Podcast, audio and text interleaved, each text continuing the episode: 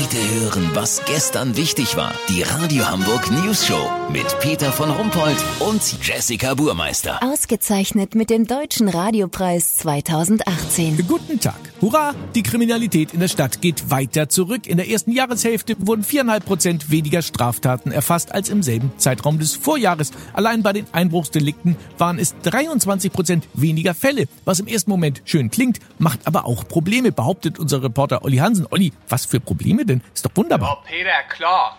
Im ersten Moment denkt man super. Aber hier im Polizeikommissariat 16 ist doch Frust und ziemliche Langeweile eingekehrt. Die Kollegen lösen so Dokus, glotzen alte nackte Kanone-Filme, googeln irgendeinen Mist oder entlausen sich gegenseitig wie die Schimpansen bei Hagenbeck. Weißt, wie ich mein? Was? Ehrlich? Das ist nicht dein Ernst?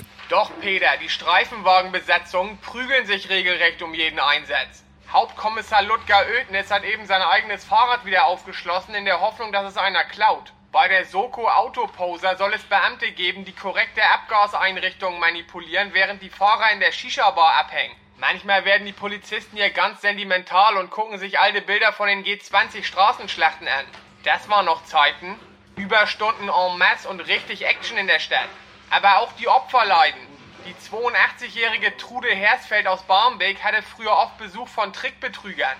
Aber seit drei Monaten kommt keiner mehr. Seitdem ist ihr fürchterlich langweilig und ihr Blutdruck ist wieder komplett im Keller.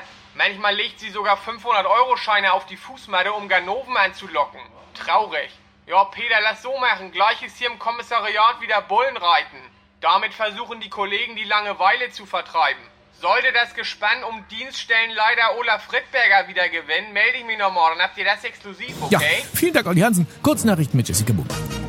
München, Wiesenbilanz positiv.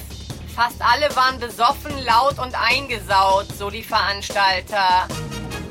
Guter Vorsatz. Mann will wahrscheinlich nächste Woche damit anfangen, sein Leben im Hier und Jetzt zu leben. Neu mit dem WSF wurde das erste Siegel für nachhaltige Wählerstimmenfischerei vorgestellt. Das Wetter. Das Wetter wurde Ihnen präsentiert von Haberfront Literaturfestival.